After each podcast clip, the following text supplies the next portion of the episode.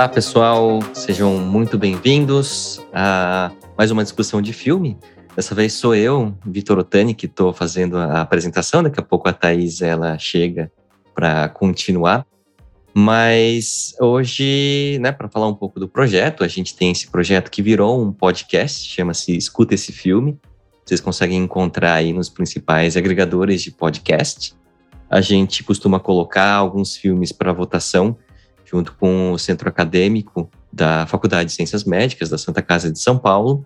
Às vezes a gente dá, né, a gente mesmo escolhe o filme, não tem votação. Às vezes a gente bota para votar, mas a ideia que surgiu na pandemia é que a gente pudesse discutir um pouco lá do subjetivo de vários filmes que a gente acha interessante, que vocês acham interessante. Então, meu nome é Vitor Otani, conforme eu falei, sou psiquiatra, psicoterapeuta junguiano, professor do Departamento de Saúde Mental da Faculdade de Ciências Médicas da Santa Casa de São Paulo. E a gente está aqui com a Paula. Se apresente, por favor. Boa noite, gente. Sou Paula Capeleto, sou jornalista, psicanalista, professora convidada do departamento, entusiasta da ideia e sempre disposta, sempre que possível, a estar aqui junto com vocês para a gente trocar ideias sobre filmes novos, filmes velhos, filmes bons, filmes mais ou menos. E vamos embora. Vamos lá.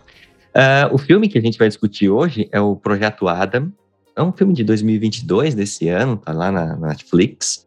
É um filme com Ryan Reynolds, com a Zoe Saldana, com o um menininho que é o Walker Scoville, que faz o, o Adam, criança, e também com a Jennifer Garner e Marco Falo.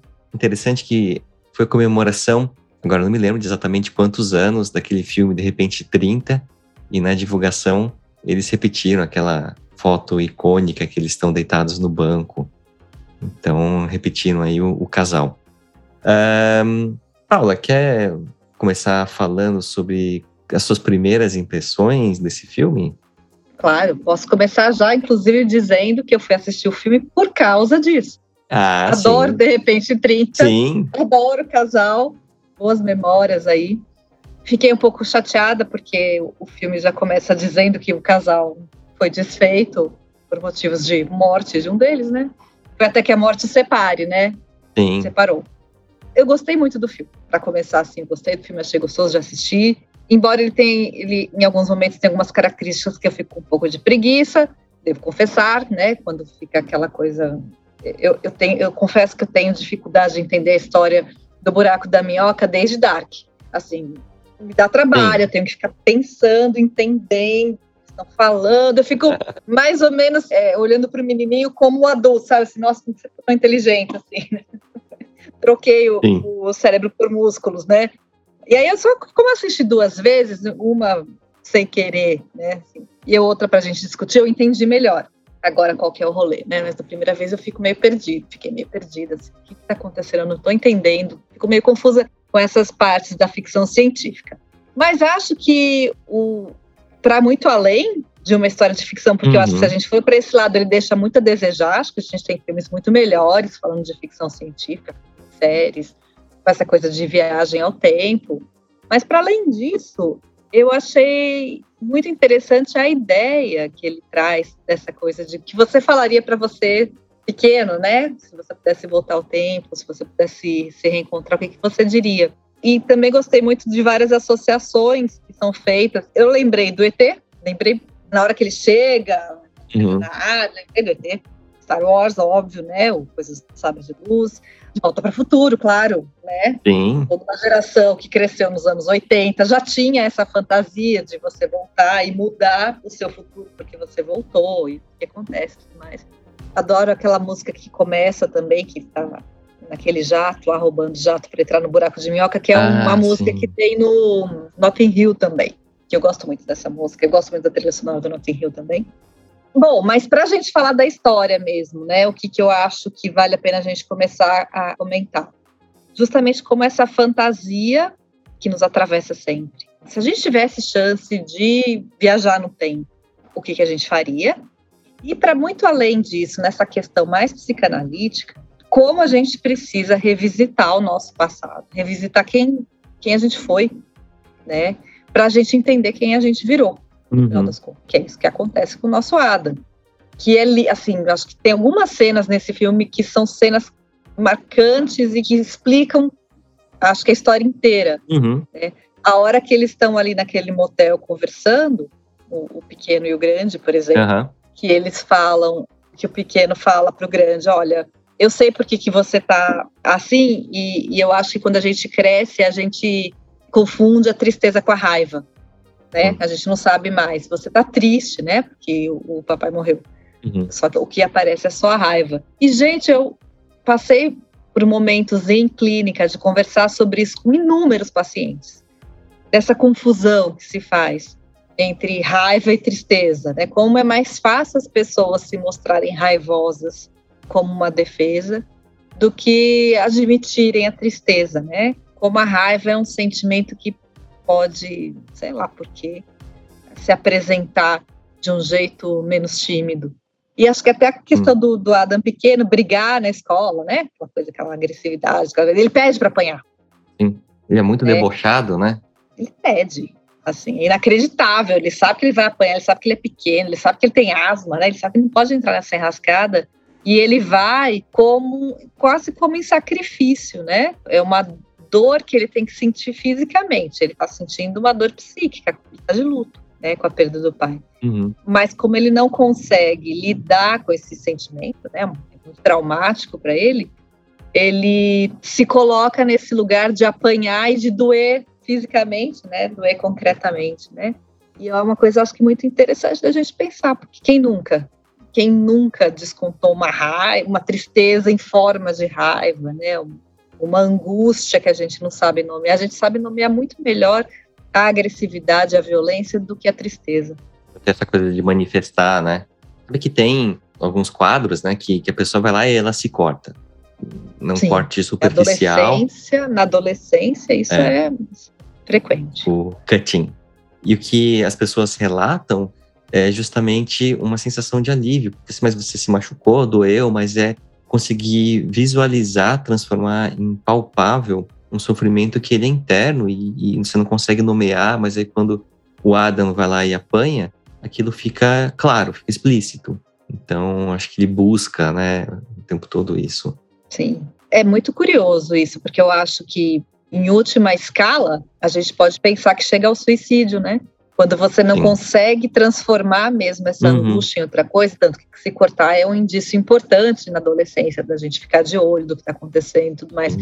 porque é uma mutilação, né? É uma autoagressão Sim. que vai proporcionando alívio, mas obviamente é um, é um alívio temporário e muito pouco eficiente para lidar né, com a angústia. Então, para isso progredir para situações onde o risco seja maior também, né? É um indicativo importante de que tem alguma coisa é, grave acontecendo.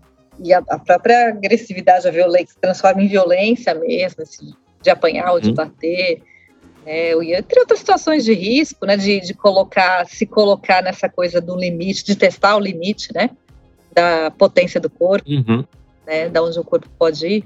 Carro, né? Carro, droga, sexo, Sim. que pode ser levado ao limite ali para você se sentir vivo ou para você desafiar o limite do teu corpo, isso muitas vezes é usado para lidar com a angústia, o medo da morte, para né? sentir alguma coisa ali, né? Para sentir alguma coisa, é. justamente. É isso, é uma é uma emoção que pelo menos uh, camufle, né? Aquela dor uhum. toda. Ela não vai curar aquela ferida, mas ela vai te colocar num outro estado, né? De sensação. Ah, o Gabriel está entrando aqui na sala. O Gabriel é uma das pessoas que tinha sugerido este filme, vou colocá-lo aqui. Gabriel, tudo bem? Gabriel, você está entre nós? Se você estiver entre nós, dê um sinal. Ele veio do buraco da minhoca, é. direto para cá. Sim. Aqui estou.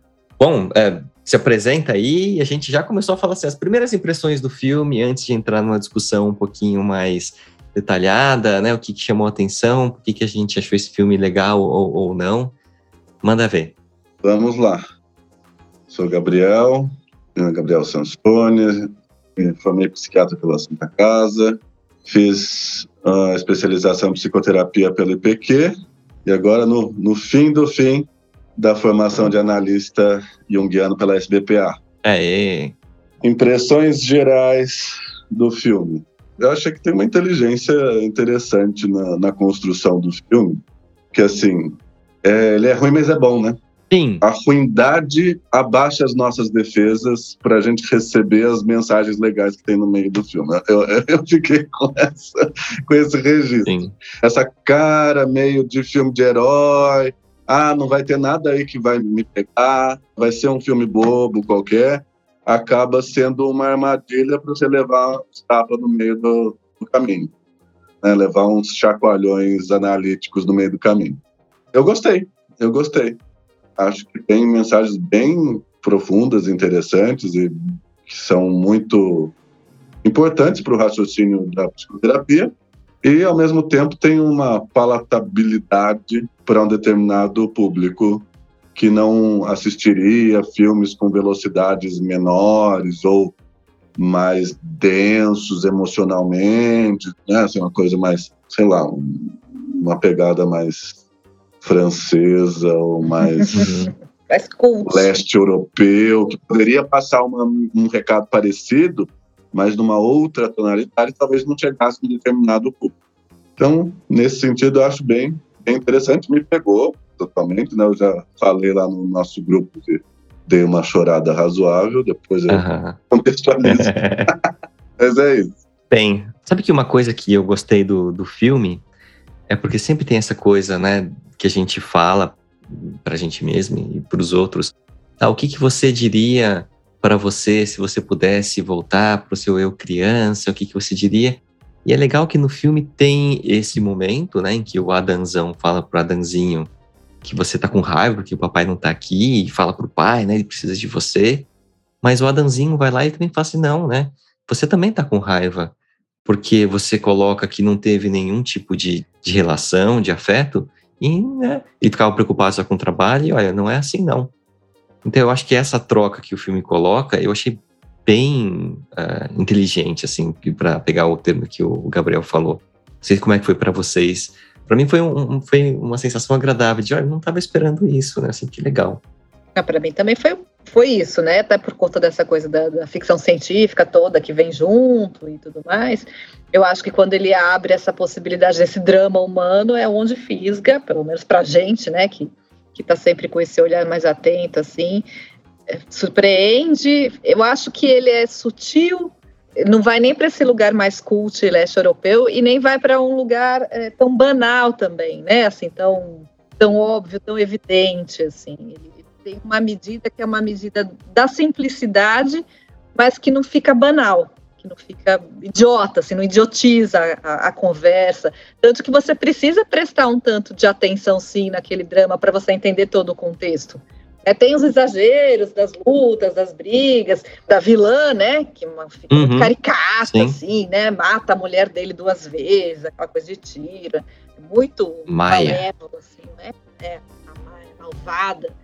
Embora tenha achado legal também terem colocado a, a vilã uma mulher, porque senão ia ficar um filme só de história de meninos, né? É. Que é o menino com ele, com o pai, né? E aí a vilã é, é, a, é uma mulher. Mas eu acho que no final das contas essa coisa do, do menino do passado do menino do futuro se encontrarem e poderem falar das suas dores e como é, é a mesma dor, né? É a mesma pessoa. Mas no, em momentos diferentes da vida, ela se apresenta de um determinado formato. E como a gente ressignifica mesmo a nossa história ao longo dos anos, né? Isso é uma coisa importante para a psicanálise, porque é como a gente trabalha, na verdade, né? Com essa possibilidade de ressignificar traumas, ressignificar histórias, e para além disso, inclusive entender, não seria retraumatizar, mas seria também entender que uhum. alguma coisa lá atrás de muito importante aconteceu e que eu não tinha me dado conta até então, né? de que aquilo tinha acontecido, da gravidade daquilo que aconteceu. Então, do mesmo jeito que a história pode ser melhor elaborada e talvez suavizada, ela também pode ganhar um peso, uma consistência muito grande, que também é importante para você entender que tudo é efeito, né? Na verdade, tudo vai, vai, vai se compondo de uma determinada maneira para você compreender o teu momento e, eventualmente, se for o caso, para você é, tentar reescrever tentar ressignificar isso para encontrar outros caminhos, encontrar outros universos possíveis, que é o que acontece no filme. Nenhum daqueles universos que são conhecidos até então se mantém. Eles não se mantêm porque o Adam, lá de 2050, precisou, sofreu um trauma, né? Perdeu a mulher, e, e, foi brigar com isso, né? E foi resgatar isso, e foi voltar a entender, por conta dessa dor do presente, entender a história toda. Como assim chegamos aqui, né? Como assim esse mundo acabou? Acho muito curioso como. E uma das partes que também achei meio fracas, né? Essa coisa de o, o que era esse futuro?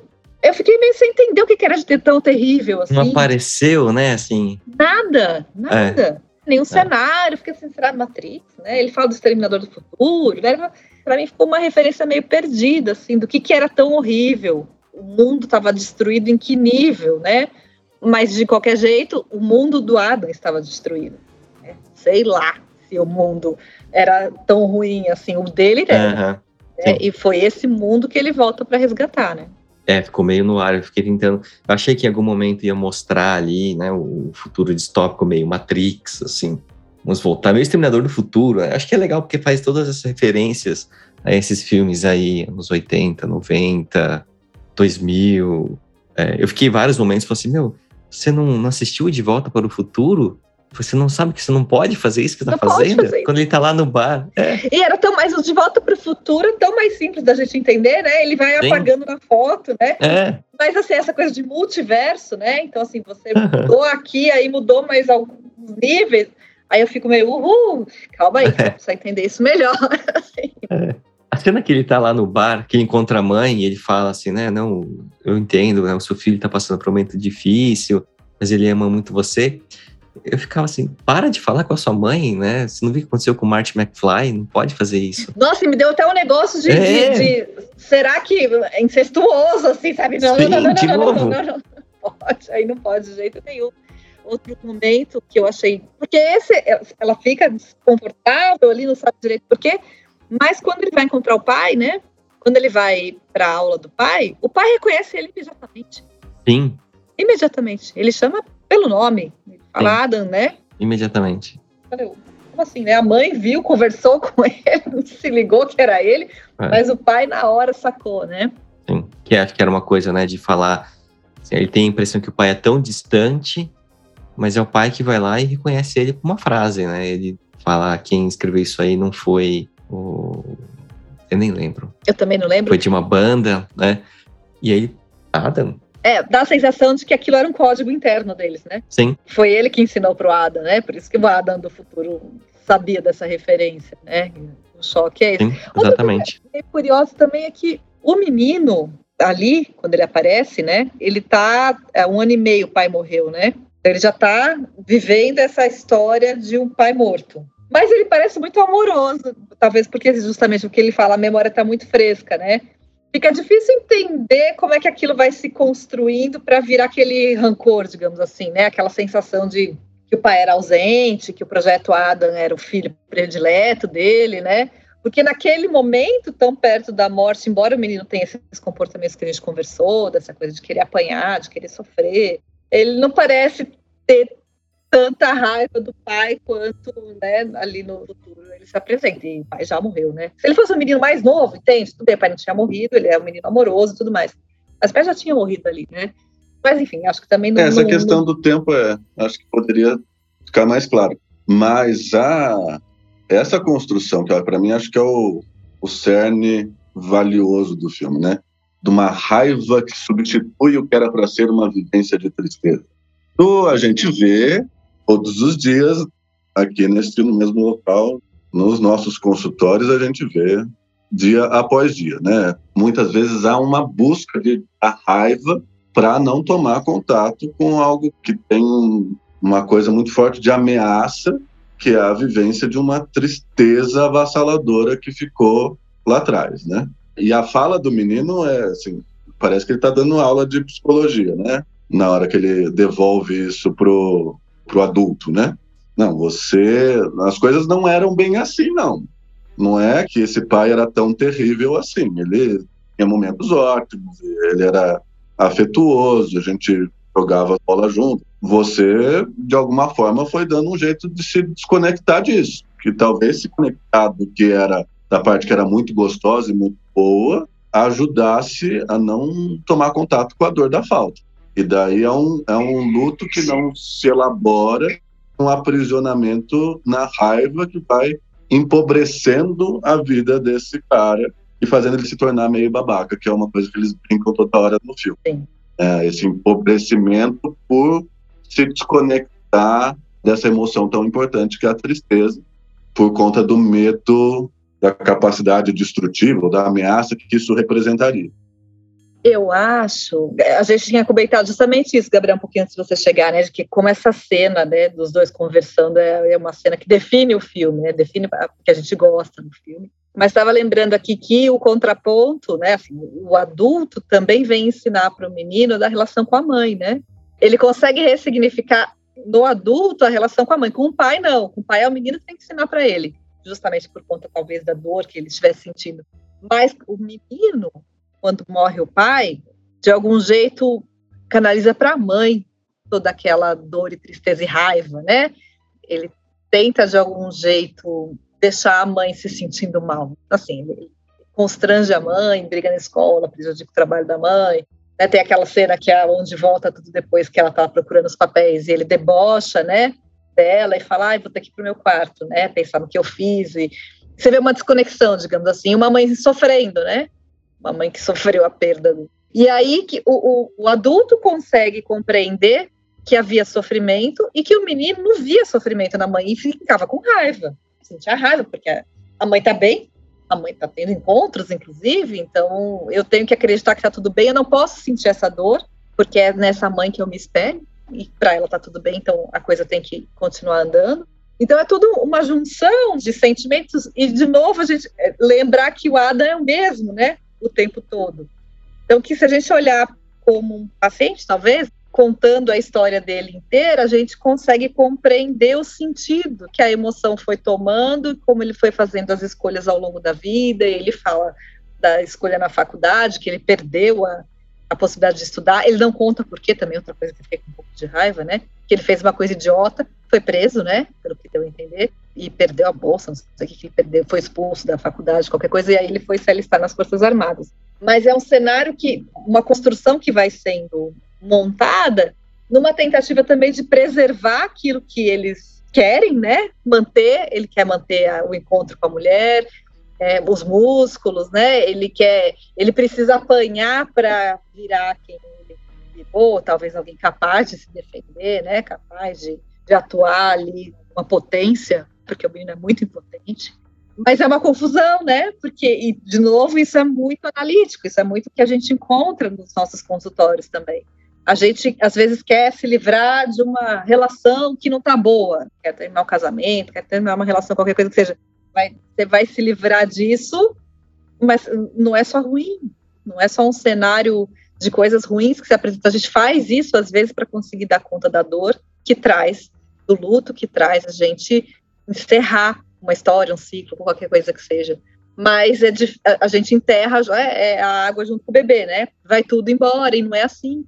Não é assim, nada é totalmente ruim, nada do que acontece com a gente, a gente é totalmente desimplicado, somos vítimas do destino e tudo mais, né? Então é sempre uma construção difícil a gente se implicar na própria história, a gente fazer escolhas e pagar preços, a gente quer o melhor de tudo, o melhor dos mundos, né? e sofre muito de não conseguir manter. E eu acho que o drama dele também é esse, né? Então, ele não pode ter tido um pai muito bom, muito bacana, muito especial, porque ter perdido esse pai é insuportável, é insuportável. E a mãe também não pode ser uma mãe amorosa, né? Uma mãe que não, essa mãe tem que ser uma mãe que pro menino, né? Porque imagina o pavor de perder essa mãe também daí, né? Sim, se apegar muito à mãe e se ela perder, né? Se ela for embora. Né? Ele já perdeu alguém, né? Então, assim, é, é insuportável pensar numa possibilidade de, um, de uma outra fratura dessa, né? E aí ele se distancia. E aí a construção toda permite a gente voltar a ter esperança, né? Esse pai que não morre, né? Ai, é tão linda essa cena. Essa, essa também, devo admitir, que caiu umas lagriminhas. A hora que ele fala para os meninos que ele está sempre ali, e como ele é privilegiado de ver o que dele ficou no futuro. Ele fala isso na palestra que ele está dando, né? A gente tem problemas aqui que, que a gente não Sim. vai conseguir resolver. Quem vai resolver são os nossos descendentes, são os nossos filhos. Né? A gente começa uma história aqui, mas essa história não acaba com a gente. Né? A gente morre, mas a história continua. Eu achei lindo isso também, profundíssimo, de desenvolver esse raciocínio desse desapego né, que a gente às vezes tem com o nosso próprio intervalinho de vida, que é só o que a gente tem. a coisa continua, né? E é por isso que vale a pena, porque não acaba na gente. Não precisa ter filho para não acabar na gente.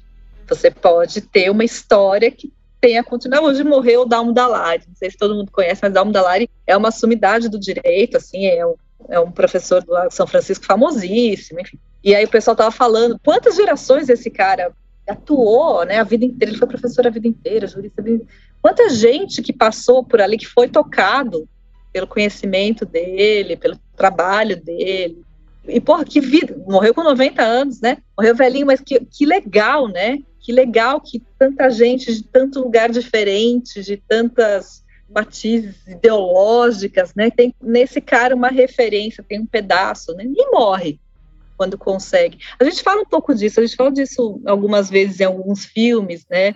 Dessa importância desse legado que uhum, fica. Sim. Como isso dá, dá sabor. Né? Eu acho que tem um cuidado nessa linha. Eu acho que essas grandes figuras, elas são muito interessantes, né? Aí fica mais explícita essa questão do legado nessas histórias. Mas isso talvez fique alegórico para a gente falar sobre como que é a nossa vida continuar através do nosso trabalho, do, da influência que a gente teve no outro. Né? Nesses grandes nomes isso fica mais claro, fica mais escrachado. Agora, na nossa prática, né, cada um tem aí quantos pacientes por semana, né, e tem uma interação e os dois se, se influenciam mutuamente, né, o quanto um já começa a viver no outro e, e por aí vai. E, e, as diferentes formas de ir se vinculando e, de alguma forma, influenciando a vida do outro, sendo influenciado. Esse permanecer também tem a ver com, com viver uma vida legítima, não necessariamente de um legado, como fica mais destacado na vida desses grandes nomes, mas um, uma busca da própria verdade, no geral vai reverberar em volta, né? Vai ter um, um registro, um recado, e pode haver essa, essa sensação de vida após a morte no que você deixa no outro, né? Mas enfim, é só porque às vezes eu acho que essa, uh, esse discurso vai muito para uma certa grandiosidade que não é o caso. Eu sei que não é o caso quando você está falando, Paulo, mas acho que às vezes quem escuta às vezes pode ficar mais ligado nisso. Né? Ah, grandes figuras, então são grandes propósitos, grandes e grandes. grandes ah, grandes. sim. Não, e eles são a exceção, uhum. né? Eles né? justamente são a exceção que, que ilustram bem, como você disse, o que, que um ser humano é capaz de, de fazer, de atingir, mas, claro, né? Esses que a gente conhece, que a gente celebra, sem conhecer, na verdade, né? Porque é isso. Ele atinge pessoas para muito além do contato. O que a gente, como réis mortais, consegue fazer é ter uma relação direta e objetiva. Mas o que eu ia complementar só, Gabriel, é que no final das contas tudo se resume a afeto, né? Neste sentido de que você se conecta com alguém e você tem um afeto genuíno, exclusivo, e esse afeto te afeta, te transforma e transforma o outro. E eu não acredito em nenhuma relação que possa transmutar, por exemplo, né? Assim, de continuar, de ir para além da vida biológica, que não contemple um afeto genuíno. Né? A gente só se conecta com as pessoas e transforma a vida de alguém se houver realmente uma história afetiva. Não há técnica, é isso que eu quero dizer no final das contas, né? Não há técnica que se mantenha, que se consagre e isso não é tirar a importância da técnica, do conhecimento, da teoria, nada disso, mas há de ser um humano se encontrando com o outro, de qualquer forma, para ser tocado, para que isso permaneça, para que isso continue ecoando, mesmo de forma inconsciente, porque, afinal de contas, é, nem sempre isso é declarado, nem sempre isso é dito, né? Isso é uma, uma famosa fala do Jung, né? Hum. É, domine todas as técnicas, saiba toda a teoria, mas a tocar outra alma humana seja apenas outra alma humana. Exatamente. Sim. Eu fico pensando no, no filme, né? Ecoando aí que o Gabriel falou no começo.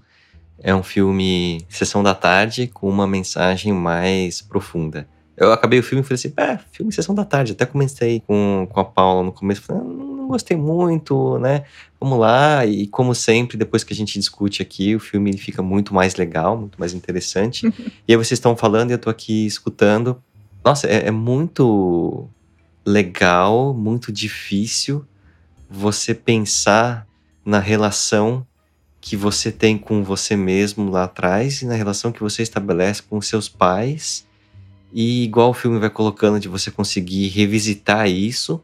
E aí eu confesso que no final teve um lado meu que falou assim: não, né, o De Volta para o Futuro ensinou a gente que as coisas podem dar certo no final. Então, quando ele contar pro pai e o pai fala: não, não quero saber, na verdade ele costurou, né? Grudou toda a cartinha lá do McFly. e a cena final vai ser a mãe vendo as contas e o pai vai aparecer ali, porque ele não deve ter sofrido um acidente. E quando isso não acontece, é uma sensação de. Tá, eu acho que não tinha que acontecer mesmo, né? Seria legal se acontecesse. Mas é meio. É, você fica até meio emocionado, assim, né? É, ele teve que passar por isso. É. Ai, mas eu também concordo com você, que triste. Preferia que não. Preferia que ele tivesse aparecido. Preferia que a cena do sofá, de repente 30, se reproduzisse com eles ali sim, e tudo mais. Sim, nossa, que acabasse, é. né, o, o filme é, com a é, cena ali, putz, aí é, ia ser mesmo. Saco. Sessão da tarde. Mas o romance que se, que se apresenta ali não é esse, né? É justamente ele reencontrar a Laura. É aí que está a possibilidade de reconstrução. Você não precisa deixar consertar a cagada passada. Você precisa entender que você pode reconstruir, reviver a história, mesmo que não seja não precisa ressuscitar o pai. Uhum. Para você ser um bom pai, você não precisa casar com a mãe para ter uma relação amorosa satisfatória. Traz essa mensagem de esperança de que a gente vai se encontrar, que não deixa de ser uma coisa bem conto de fadas, né? Porque ela morre duas vezes no passado. E, e é difícil para eles se largarem ali Sim. com essa possibilidade. Se você me achou uma vez, você vai me achar de novo. É uma coisa meio de destino mesmo, assim. E Sim. aí, bom, e nesse sentido o pai tinha que morrer mesmo, né? Se é. a gente for levar para esse lado do destino, as coisas acontecem do jeito que elas têm que acontecer. Por mais que a gente tenha meios aí. Mas, de qualquer jeito, a minha vontade era que ele estivesse vivo, ficasse todo mundo bem. É engraçado que a gente, nesses filmes, a gente pode morrer 20, né? Mas aquela pessoa não pode morrer, né? Um monte de gente no filme. E isso é uma coisa que a gente tinha começado a falar, Vitor. Talvez seja conveniente a gente retomar, que o Gabriel não estava aqui. Alguns personagens ficam muito rasos, né? Sim. No filme. Dá uma vontade de saber mais. A mulher dele, a Laura mesmo, né? Que é uma mulher assim. Nossa, podona, é. né? Você vai morrer agora? Assim, acabou de aparecer, gente. É, uma atriz bacanésima. Uhum. Então, assim, parecia um personagem rico. A própria vilã é Maia, né? Sim, Maia. É, é, interessante, é interessante, porque ela faz uma construção, mas é muito rápida, né? Uma mulher que se dedicou completamente àquela empresa, que fica voltando no tempo para ficar dando dicas para ela mesma, né? Para ela enriquecer. E ela faz só isso. O amigo dela lá, o cara que ela investiu a vida inteira morreu, ela, ela não, não pensou em voltar e tentar mudar isso, ela só pensou em voltar para se enriquecer, comprar empresas e não sei o quê o encontro delas é curioso, porque uma fala isso para outra, se você não fizer isso, você vai perder tudo que a gente fez, e o jeito que elas morrem também é curioso. É uma cena curiosa ali do desafio que ele faz, porque ele sabe que a bala não vai para ele, aonde ela se posiciona, que para mim pareceu quase um suicídio ali, quase uma, uhum. uma coisa de eu, eu não quero esse futuro, né? Eu não quero me transformar nisso, eu, eu me retiro aqui e tudo mais. Mas tudo muito rápido. Sim. Tudo muito rápido e misturado com, um monte de acontecimento que acaba que você perde, né? Assim, um pouco do que estava para ser desenvolvido, que podia, de novo. É isso. Esse filme eu achei que podia ser um pouquinho mais comprido. Não precisava ser tão mais comprido, mas desenvolvido um pouco melhor essas histórias aí. Eu acho que ele ia ficar um pouco mais consistente. O nome da vilã é muito interessante, né? Porque Maia, nessa, no Zen budismo, é a ilusão, né? Hum. E tudo que ela representa ali, essa a morte da ilusão para a verdade se estabeleça, por assim dizer, é, também pode ser um, uma leitura, leitura simbólica do, do filme. Sem dúvida. Verdade. Eu não sabia disso, não. Curioso. Não. E uma outra linha de discussão do filme, eu peguei um pedacinho do que vocês estavam falando na hora que eu entrei, daí eu falei assim, essa parte é interessante, mas é muito complexa para a gente desenrolar aqui, mas que é a questão da física quântica, né? e essa questão da. Daí a gente tem sempre um conhecimento meio vago. A teoria das cordas, os tempos que se torcem um em cima dos outros. A gente tem alguma noção do, da teoria, mas aprofundar é super difícil. Né? Mas nessa ideia da conversa com esses personagens de diferentes fases da vida, e o quanto isso se dá na análise, isso pode aparecer no sonho, tudo mais, da contribuição que existiu entre o Jung e o Pauling, e daí depois tem uma série de pessoas fazendo desdobramentos disso, a ideia do inconsciente não ser, não estar ligado a uma, a uma lógica da física newtoniana, mas muito mais, teria muito mais a ver com a, com a questão da física quântica, que daí não há uma linearidade de tempo e espaço, é, você pode estar ao mesmo tempo no passado, no presente e no futuro. Então, o filme acaba representando de uma forma mais apreensível pelo público geral essa conversa dos diferentes tempos. Daria para a gente entender através dessa, dessa perspectiva da, da física quântica. E não tem nada a ver, tá, gente? É sempre bom lembrar esse monte de coisa quântica que surgem por aí, Sim. Tem um monte de, de, de canastrões aí usando essa nomenclatura. Mas se debruçar para estudar essa questão da não espacialidade, do não responder ao tempo cronológico, mas ao tempo não responder a Cronos, mas responder ao tempo divino, ao tempo de Kairos. Daí dá para a gente entender o fenômeno da sincronicidade.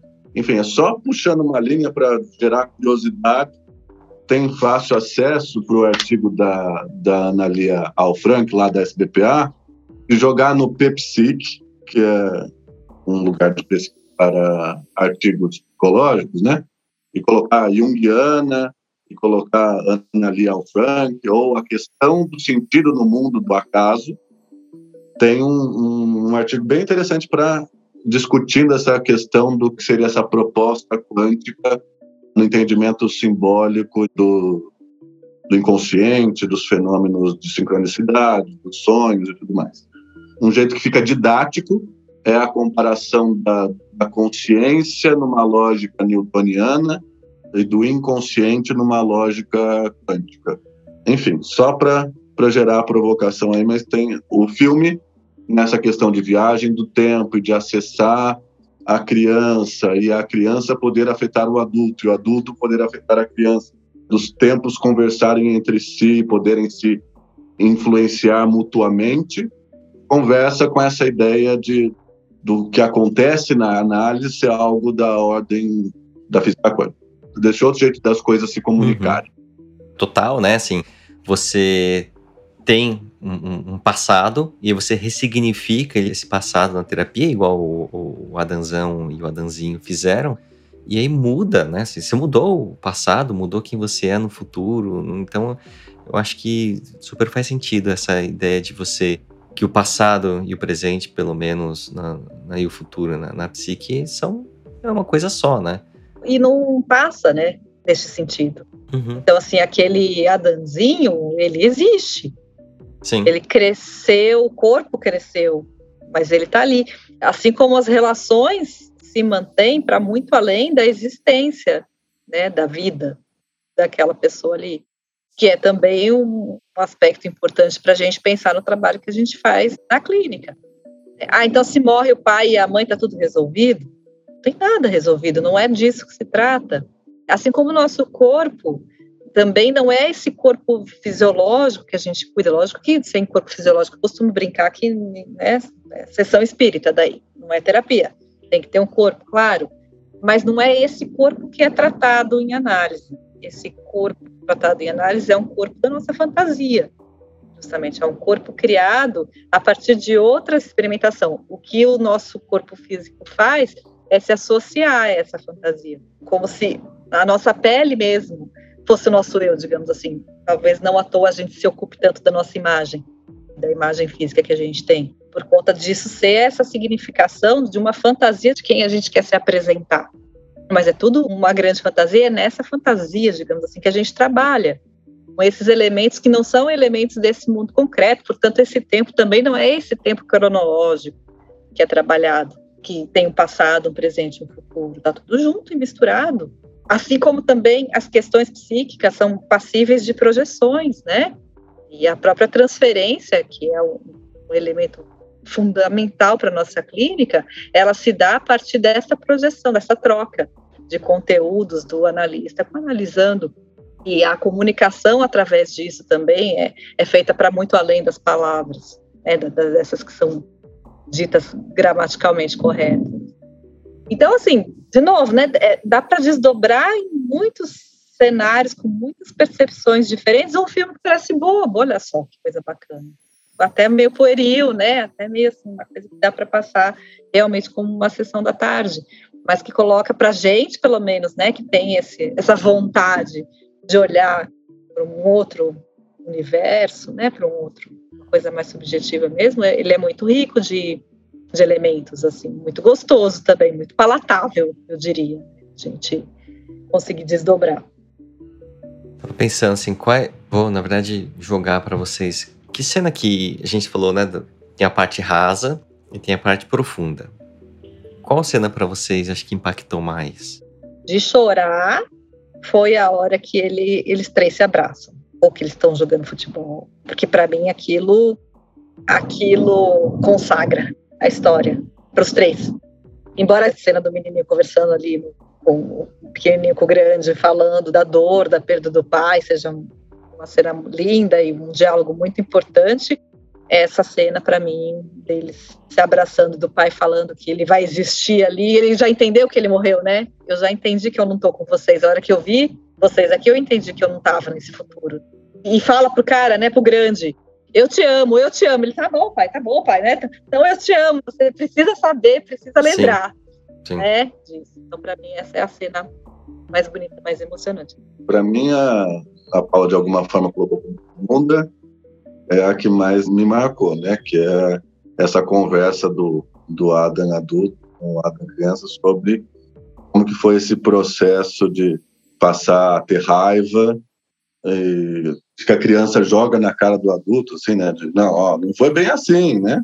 Isso para mim tem, teve especial força porque o filme tem algumas alguns marcos que, que me pegam especialmente. 2018 foi o ano que eu perdi o meu pai. E, e um pai com o qual tive uma relação muito bonita, mas também muito tumultuada.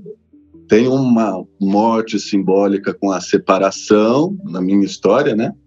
Que também eu me vi é, buscando ter raiva para não tomar contato com, com a dor. Então, na hora que tudo isso apareceu ali no filme, levei um, uma porrada. Né?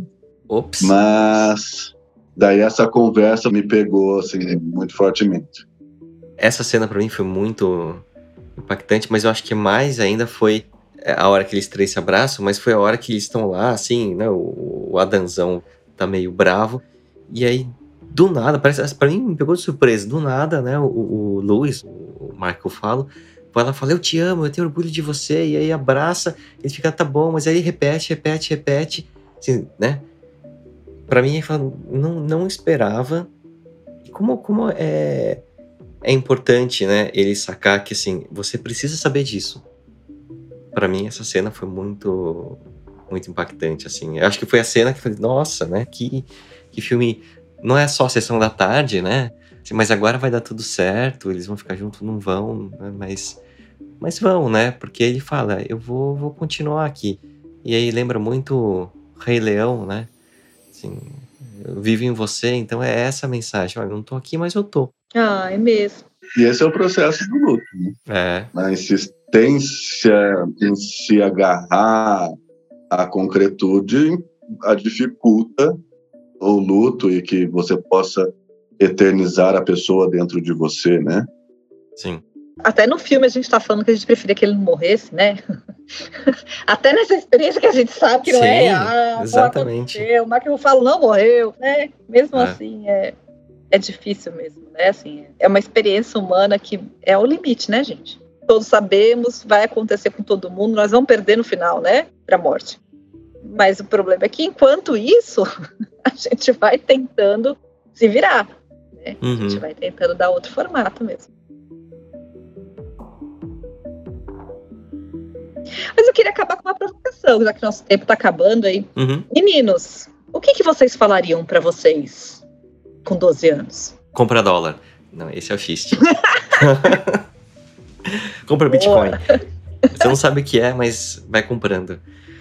Ah, putz, é, o que, que eu falaria para mim com 12 anos? Uhum. Acho que a primeira coisa que eu falaria é: vai dar tudo certo, né? Calma, as coisas vão acontecer, vai acontecer coisas que você vai achar que é uma merda, mas vai ser importante, vai dar tudo certo. Acho que as pessoas que estão. Acho que é um pouco dessa conversa, né? Assim, as pessoas que lá atrás você achavam que eram de um jeito, na verdade, cada um tá passando por uma situação também, então acho que isso você vai aprendendo com o tempo. Mas acho que talvez a principal coisa seja é isso mesmo, assim, vai dar certo, né? Continue, seja fiel aos seus sentimentos que a coisa vai dar certo. E aí, Gabriel? Pergunta, eu acho que é especialmente não sei se especialmente, acho que é uma fase difícil para todo mundo, né? Porque pegar os 12 anos é pegar ali uma transição, É, né? A questão da. Foda. Agora, falar isso para um homem gay, você vai pegar a emergência da angústia de como que é perceber um desejo que você recebe mil recados do mundo de que esse, esse desejo pode ser condenável, né? Então, falar com, com esse pré-adolescente é falar com alguém que já começa a ficar muito angustiado, né? Então, acho que eu falaria que tá tudo bem, você você é legal do jeito que você é. Não fique tentando ser outra pessoa, não fique alimentando uma culpa por ser diferente. Alguns momentos vão ser bem difíceis aí, mas buscar viver de forma autêntica vai ser sempre interessante, vai ser sempre mais rico. Então, siga tentando ir atrás disso do jeito que você conseguir. Eu acho que o pior de tudo é que se a gente pudesse falar isso mesmo, se encontrar com 12 anos e falar, não ia adiantar nada, né, gente? Porque a gente não É. ia acreditar, né? Eu acho que eu falaria assim: um, vai passar. É. Calma, vai passar. Né? Tudo isso vai passar, né? A prova de matemática, o menino que não gosta de você, né? Essa coordenação toda, esse limbo vai passar. E a outra coisa é calma mesmo, calma, calma, porque já que vai passar, você não precisa correr tanto, brigar tanto, né? Assim, sofrer tanto, é muito sofrido, né? Uma fase muito de limbo mesmo, né? Aquele corpo que você não reconhece, aquele entorno que você também, né? Que muda também, que está se transformando. é. Mas eu acho que no final das contas é isso. A gente ia falar, a gente ia tentar, mas no final das contas a gente foi daquele jeito porque foi o que tinha para aquele momento. Mesmo porque eu acho que todas essas coisas que a gente está falando, que a gente falaria, talvez a gente tenha escutado. Talvez tenha tido alguém que falou isso pra gente, alguém mais velho, né? Alguém mais experiente.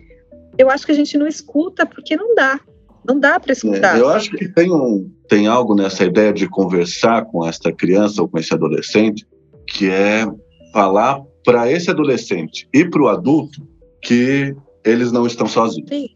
A ideia de que você pode ser uma boa companhia para você, que você pode ser um bom suporte para você.